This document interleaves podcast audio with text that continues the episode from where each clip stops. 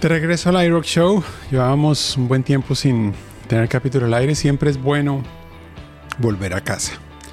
Y mucho mejor si tenemos invitados tan bacanos como los que vamos a tener en estos siguientes tres capítulos, empezando hoy con el señor Patrick Kennedy, a good friend of us. vamos a hablar hoy de marketing de una forma muy peculiar y es hablar desde la experiencia de personas que trabajan en marketing para inversión con startups. On marketing for startup investors.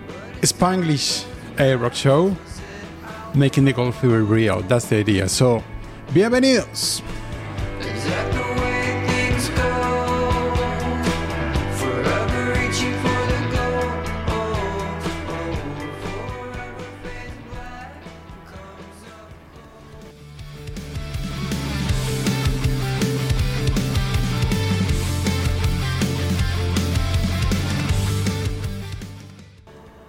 Bienvenidos a esta nueva versión del iRock Show.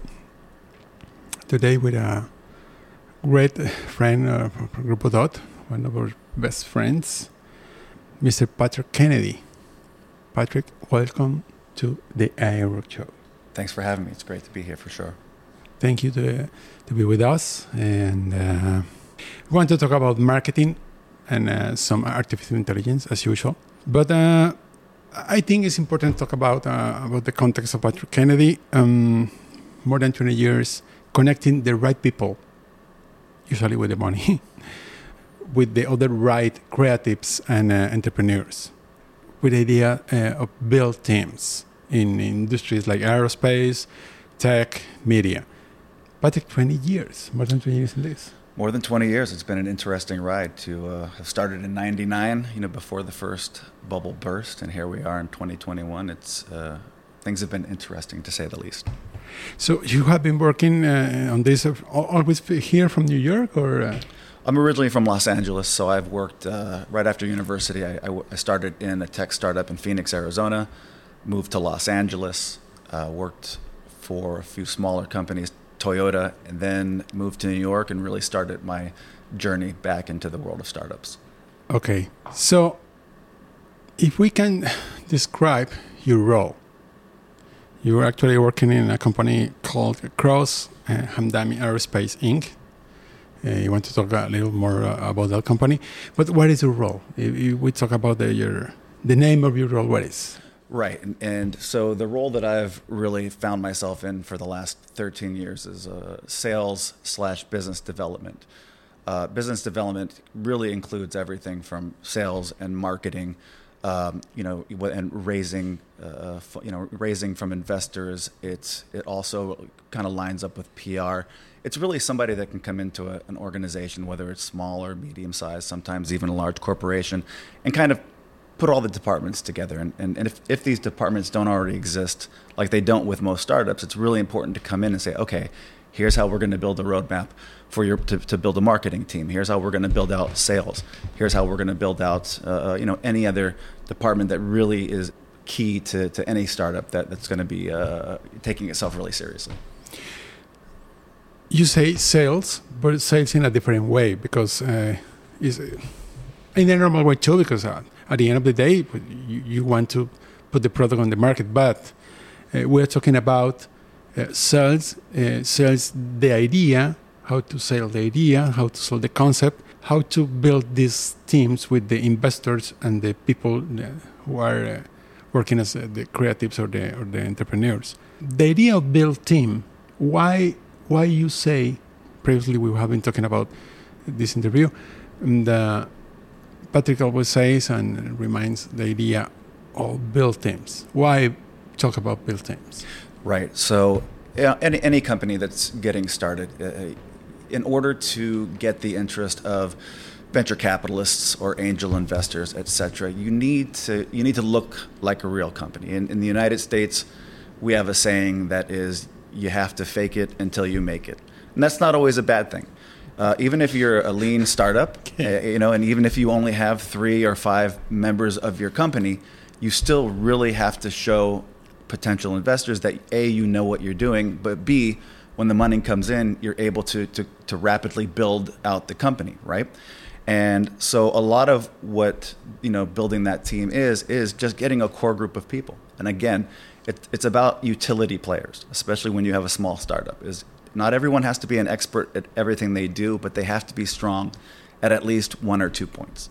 And that's kind of where I come in, where I'm you know I'm really good at sales, and, and then the business development I'm, I'm excellent as well, right? Because I'm able to to do enough marketing. I'm able to put PR uh, uh, you know, in place. I'm able to kind of come in and, and get get all the you know, pipelines built out, et cetera, et cetera.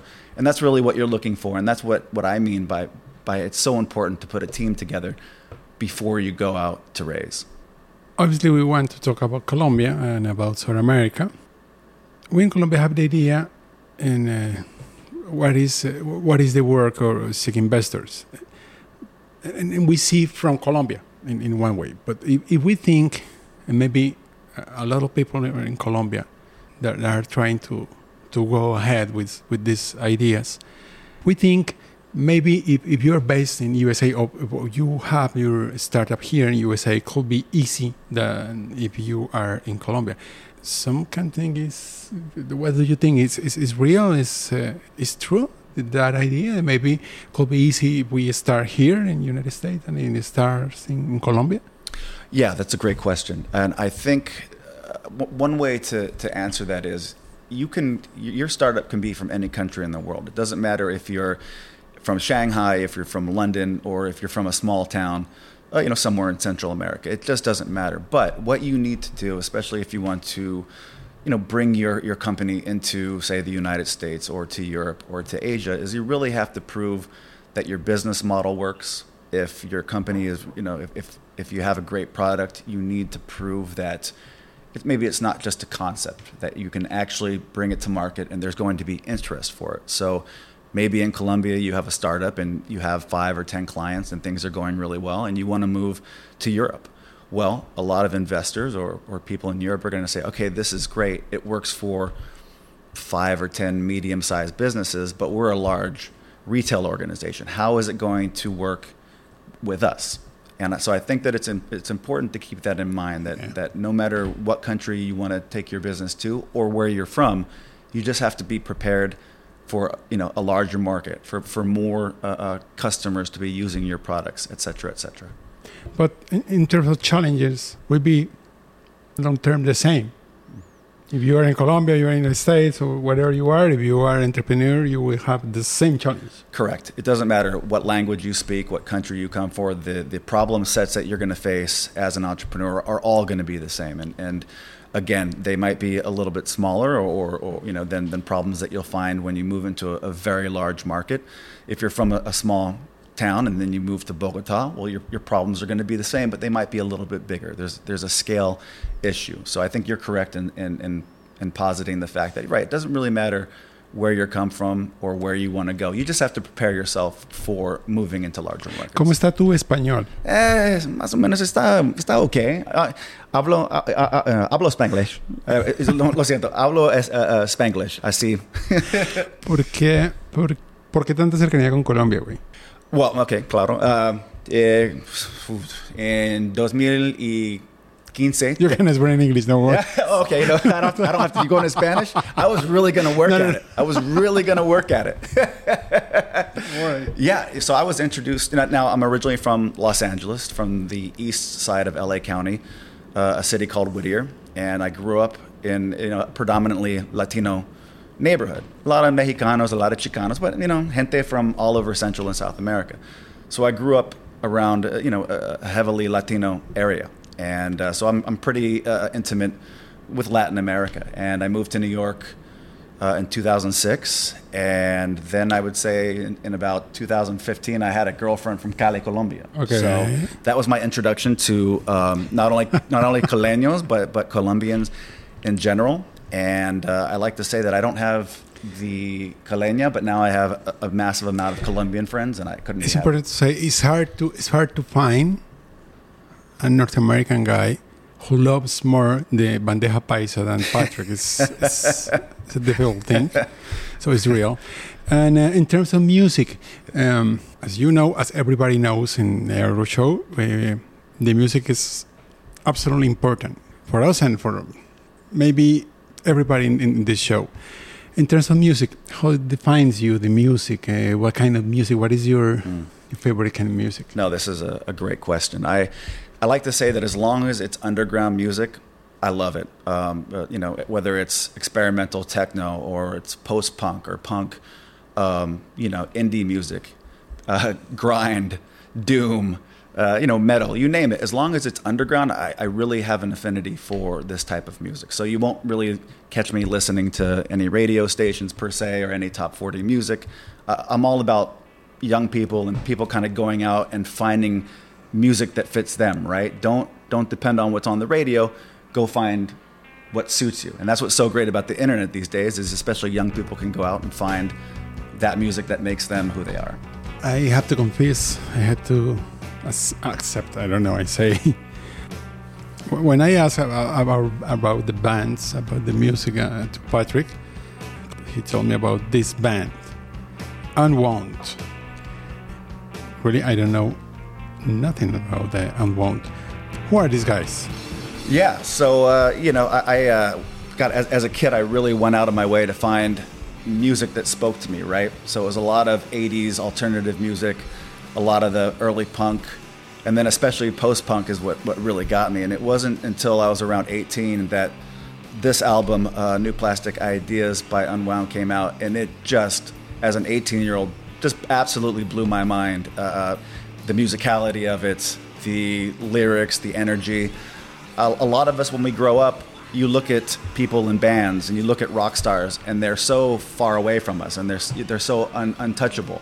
Yeah. But but with punk and the post punk scene, the bands that you loved were five feet from you at a show, and and not only that, but you got to go talk to them and you got to, you know, interact, which you. I never did as a kid when I listened to you know some of the bigger bands that I loved. I would never meet the Smiths. That would just never happen. So we, if we talk about Los Angeles and in the years, mm. in those years, so we're talking about skater, skating. Mm-hmm. We're talking about punk, mm-hmm. uh, surf, things like that. Correct. Okay, so you can imagine what kind of, of, of man is this guy. We're talking about real innovation. We're talking about startups. We're talking about this kind of music.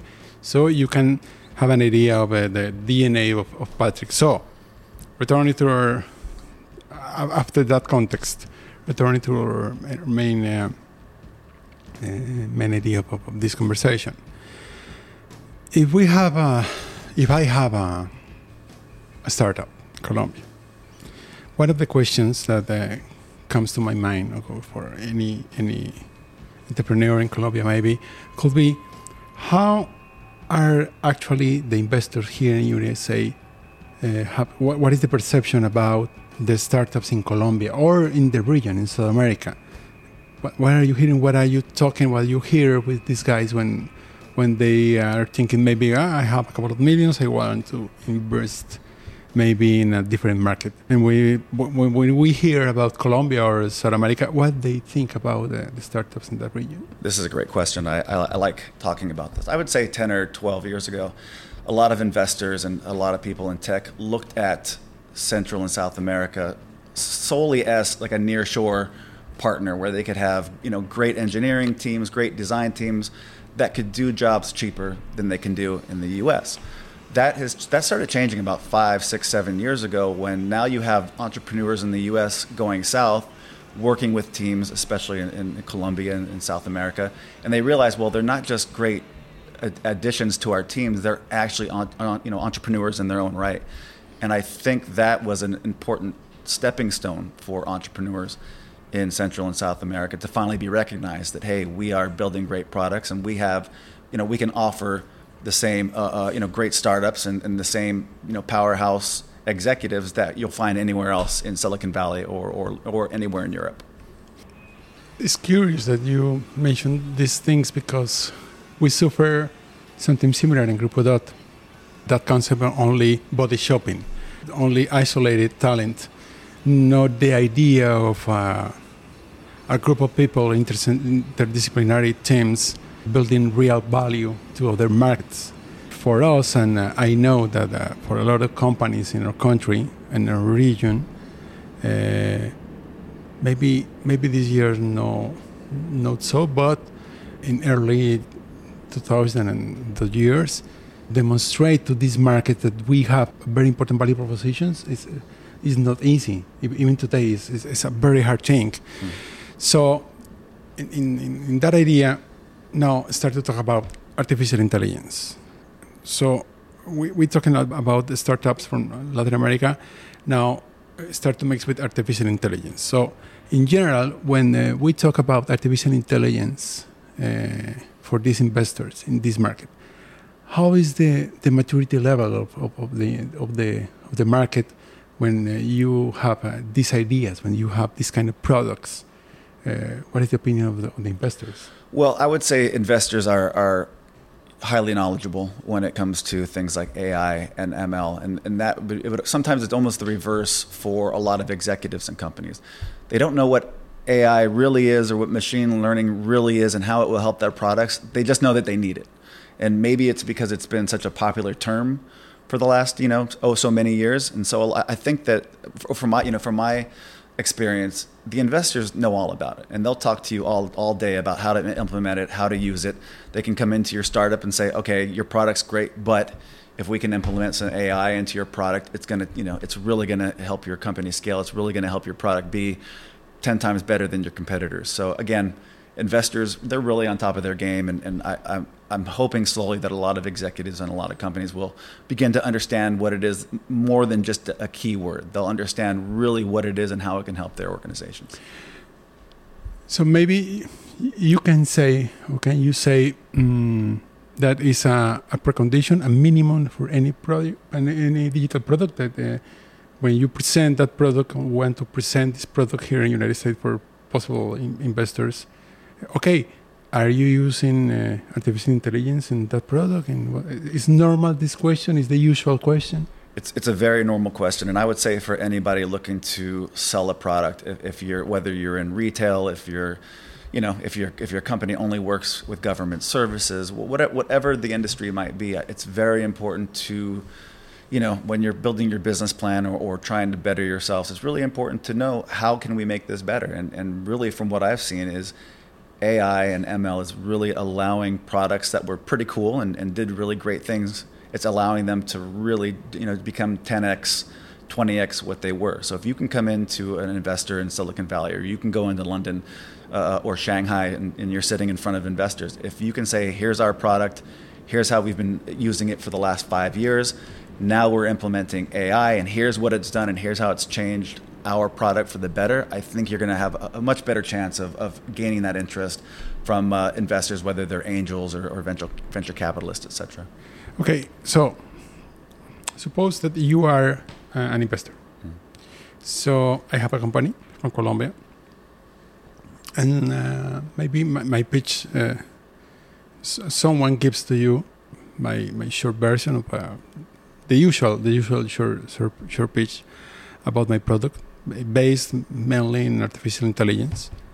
So before you see that presentation or before you see the document, I don't know, whatever you, you have about this company, what is the first thing that normally comes to your mind when someone says, okay, here's this company, I don't know, for something that retail, digital retail, based on something uh, on artificial intelligence? What is the first thing that comes to your mind normally? Do you think, or what is your normal expectation as as investor? Yeah, no, I mean, uh, uh, yeah. What's really important, I think, and the first thing that everyone thinks is, okay, have I seen this before? Um, okay. What are the competitor? What does the competitive landscape look like, and how is this company looking to solve this problem that maybe their competitors haven't figured out yet? What makes them stand alone? What makes them different? And I think that's important you know, for a lot of entrepreneurs to, to realize is you don't have to be first to market. Don't don't worry because there's already three other companies like yours out there that you don't have a chance. I mean, the time and time again we can look at X, Y, and Z companies that were first to market and then absolutely disappeared. So don't let that get in your way. But then also, you know, is, how are you using AI? Does it make sense? Are you just throwing that word into your business plan because you think it's important and maybe you have a team working on AI but it's not implemented yet. These are the kinds of things that I think about. I, I, don't want it again, I don't want it to be a keyword. Show investors exactly how AI is helping your company. How is machine learning helping your products? What is it exactly? So if, if you can prove that to investors, I think it's going to go a long way. Okay, okay. But you can say is it still a good, a good moment for a company based on, on, artificial intelligence uh, if we want to to make the investment and try to come here, talk a guy like you, a consultant like you, and try to come here and search for for the next level of, of investment. Uh, it's a good time. Is it still a good time? Yeah, it's uh, that's an interesting question. I mean, I would say yes that it is. Um, I think that for some investors, the machine learning AI ceiling has been hit. I mean, I think that I've I hear people saying well, how many thousands of cat pictures can you show to an AI until it can figure something out? And and we've done that enough, and it's not getting any smarter. So good luck. Uh, AI is not going to go anywhere for 20 or 30 years. So you have that that camp, but then there's the other camp that I think that totally gets what it is. And, and again, how are you so, how are you solving this problem? What are you doing to make things differently? How are you going to prove to investors that you're not just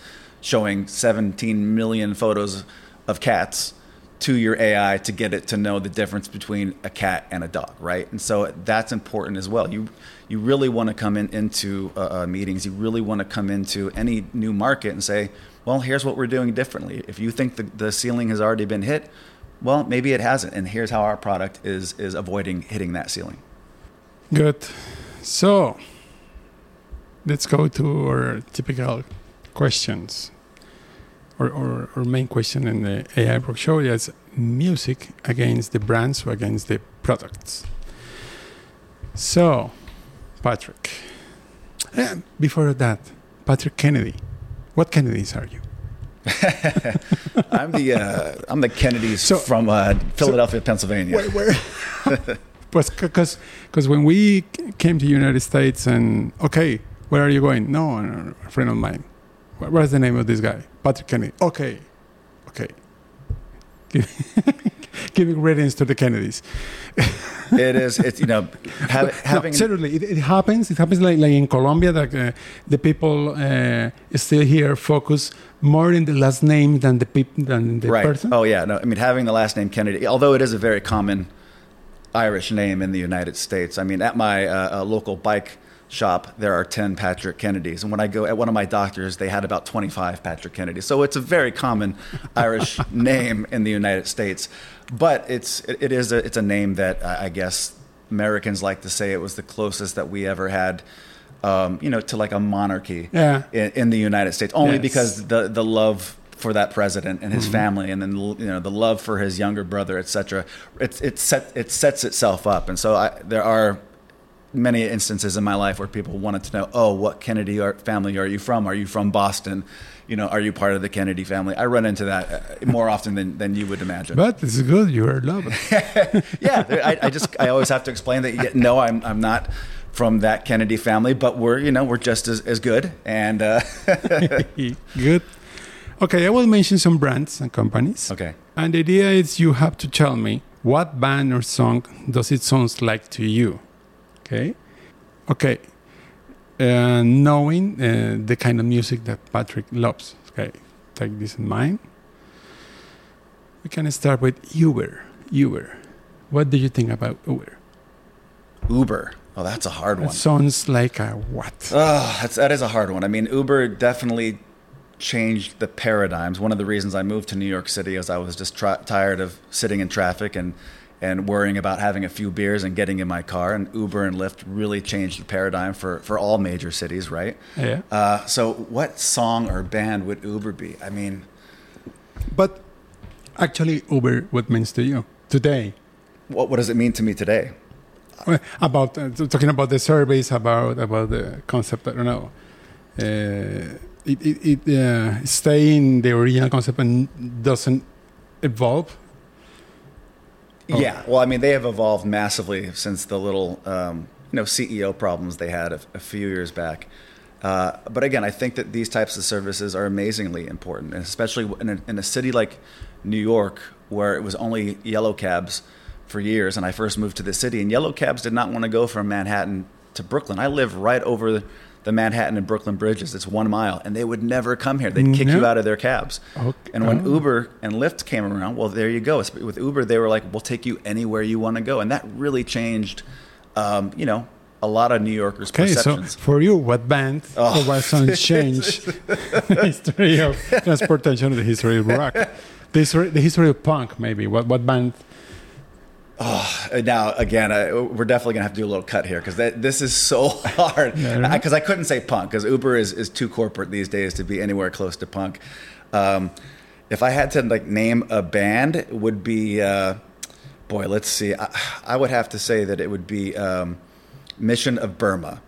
And uh, mission of burma for me was a, a you know was a, a post-punk band that kind of really changed sound uh, you know when it when they came out and it was really like this new and great thing and I and I heard them as a really young kid and to me they just blew my mind when I was a really young kid listening to them just like Uber really blew my mind when it made my life a thousand times easier than it had been before That's Mission of Burma.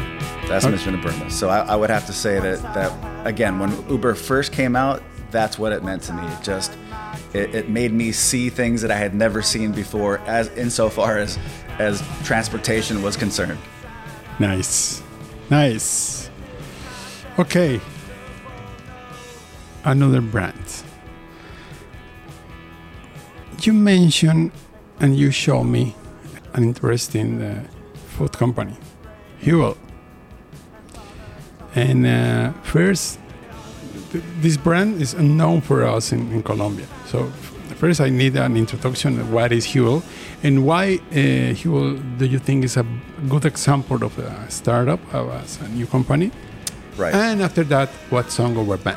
Yeah, no, it's so Huel is a food replacement uh, company that came out X amount of years ago, and that, but you know when they came out, the, the market is heavily. Uh, uh, there are so many, you know, food replacement alternatives now, and there's got to be at least 15 or, or 20 brands, and you know I have a pretty stylized diet, and I had tried a few competitors, and there some of them were too high in sugars, others were too high in carbohydrates, and Huel really kind of lets you pick where you are. Are, are you gluten free? Do you want more, um, you know, protein? Do you want more carbs, et cetera, et cetera?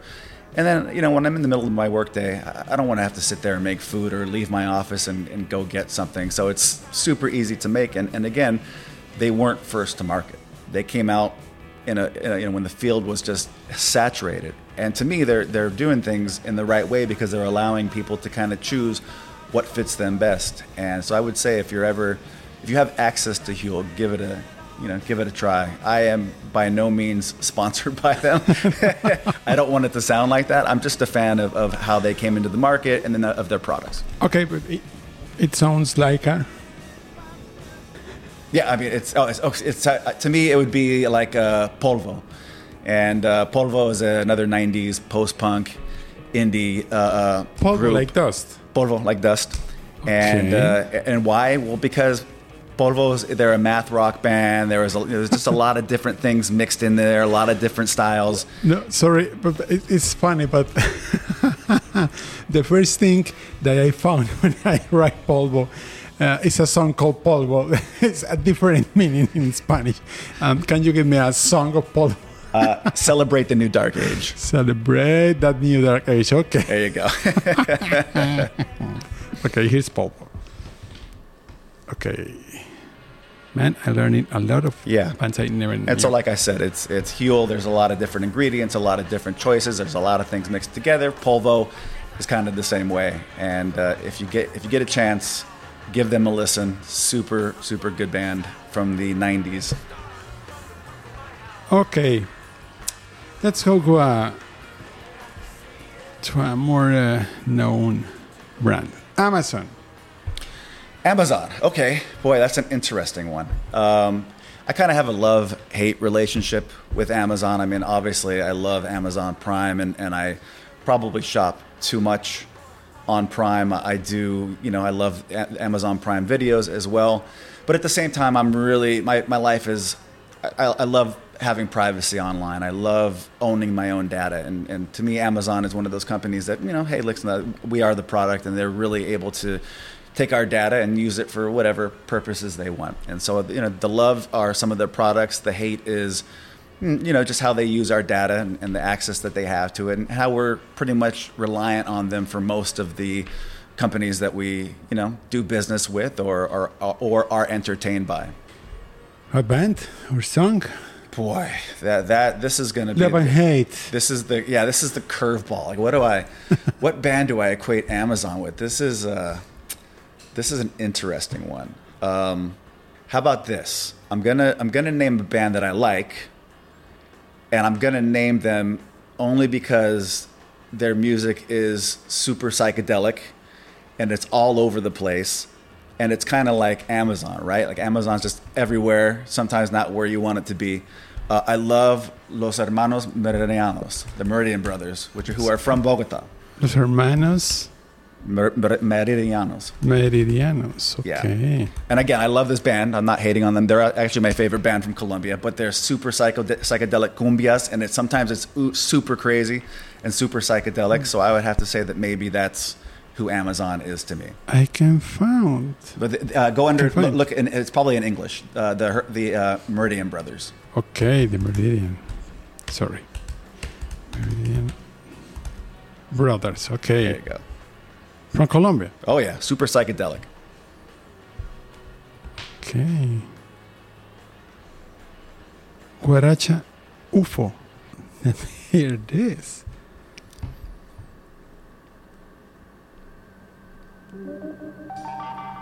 Okay.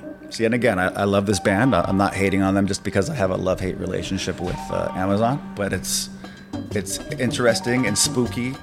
Sometimes you love it. Sounds really nice. Oh yeah, I'm telling you, I can't wait. My I cannot wait till I'm in Bogota to see this band uh, in vivo. nice. I had to at least throw a little bit of love for Colombia into my musical uh, uh taste list tonight. Nice, nice. Okay, the last one. If we talk uh, about Amazon, um, Amazon is uh, in any market, in any, in any in all, all verticals, mm. even health, mm. food and health. Mm. So when we talk about uh, health apps, you're talking about Blink Health. Mm-hmm.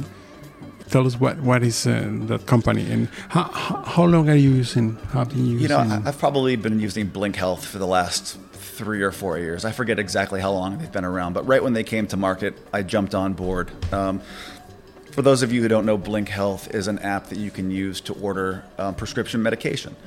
Uh, in the United States of America, our healthcare system is crazy and prices are extremely high.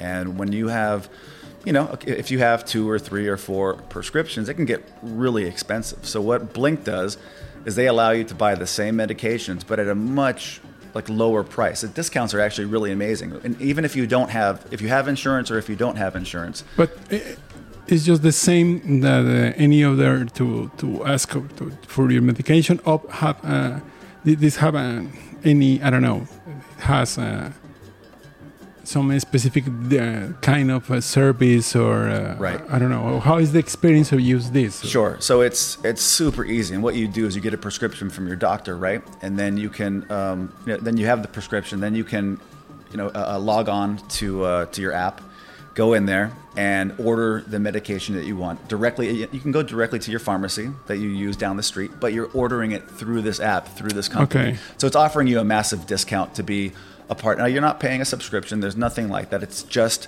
an app that is allowing people to buy cheaper medications, uh, you know, in the United States. And the funny thing is, is Amazon is trying to come into this space, as most of these large companies do. So Amazon now wants to have a prescription filling service, et cetera, et cetera. But me appreciating privacy, I'll, I'll, never go to the to Amazon's you know uh, pharmacy services. I don't want them to you know have data about medications that I'm on, et cetera, et cetera. I would rather stay loyal to a small brand like Blink Health and give them my money and, and my loyalty than I would to allow again the, the behemoth that is Amazon have access to all this data. So Blink Health sounds like So Blink Health to me would sound like let's let me think about this one. For, and by the way, like we didn't we didn't talk about this prior. This is all off the top of the head. So it's, it's, he's throwing me curveballs, and I love it because it's making me like really think on my toes. Yep. Um, let's think. I would have to say that Blink Health is like my new favorite um, musician. Her name is L'Rain, so it's L apostrophe R A I N. And, Okay. and again, I love finding new music. It's it's important for me to to constantly see what's coming next, and and you know, Lorraine James. no, it's just L. It's just uh, L apostrophe R A I N. So yeah, R A I N. Uh, Rain. Okay. There you go. Good. Heavy. Let's see, what's Okay.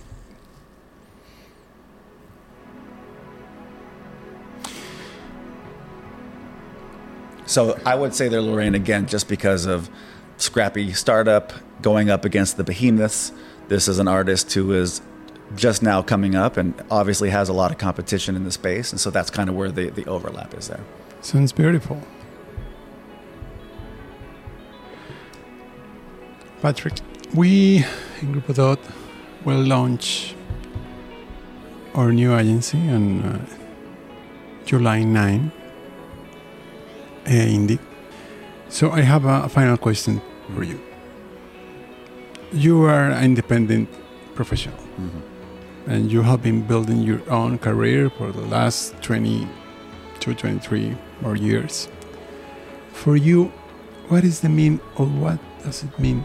What means to be independent, mm-hmm. to be real independent? What is Yeah. that?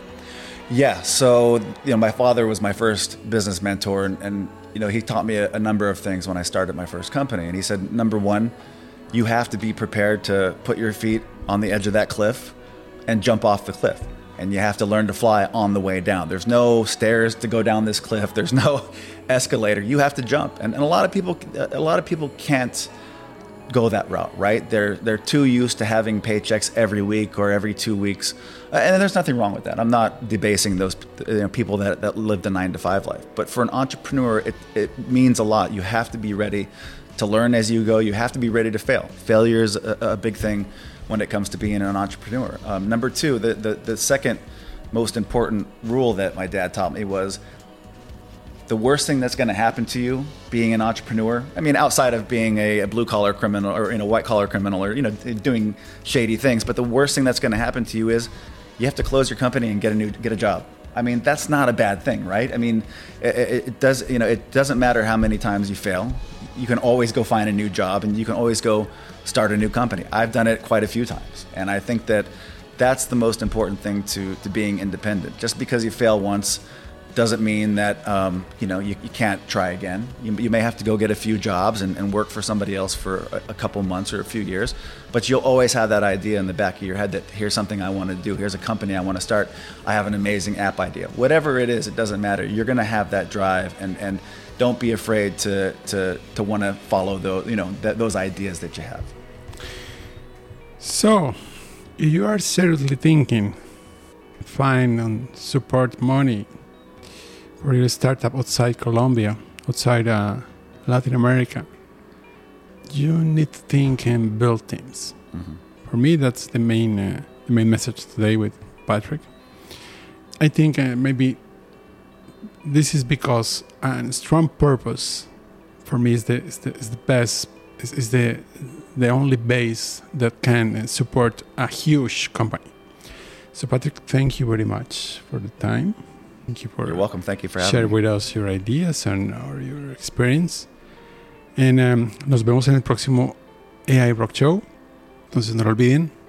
Claro que se puede buscar afuera, pero siempre pensando en esa idea de equipo, no en la idea de tal vez dejar las cosas a un lado, sino esa idea de equipo, porque esa es la base de algo gigantesco. Okay, Mr. Patrick, thank you very much. Thank See you you in me. the next AI Rock Show. Bye bye.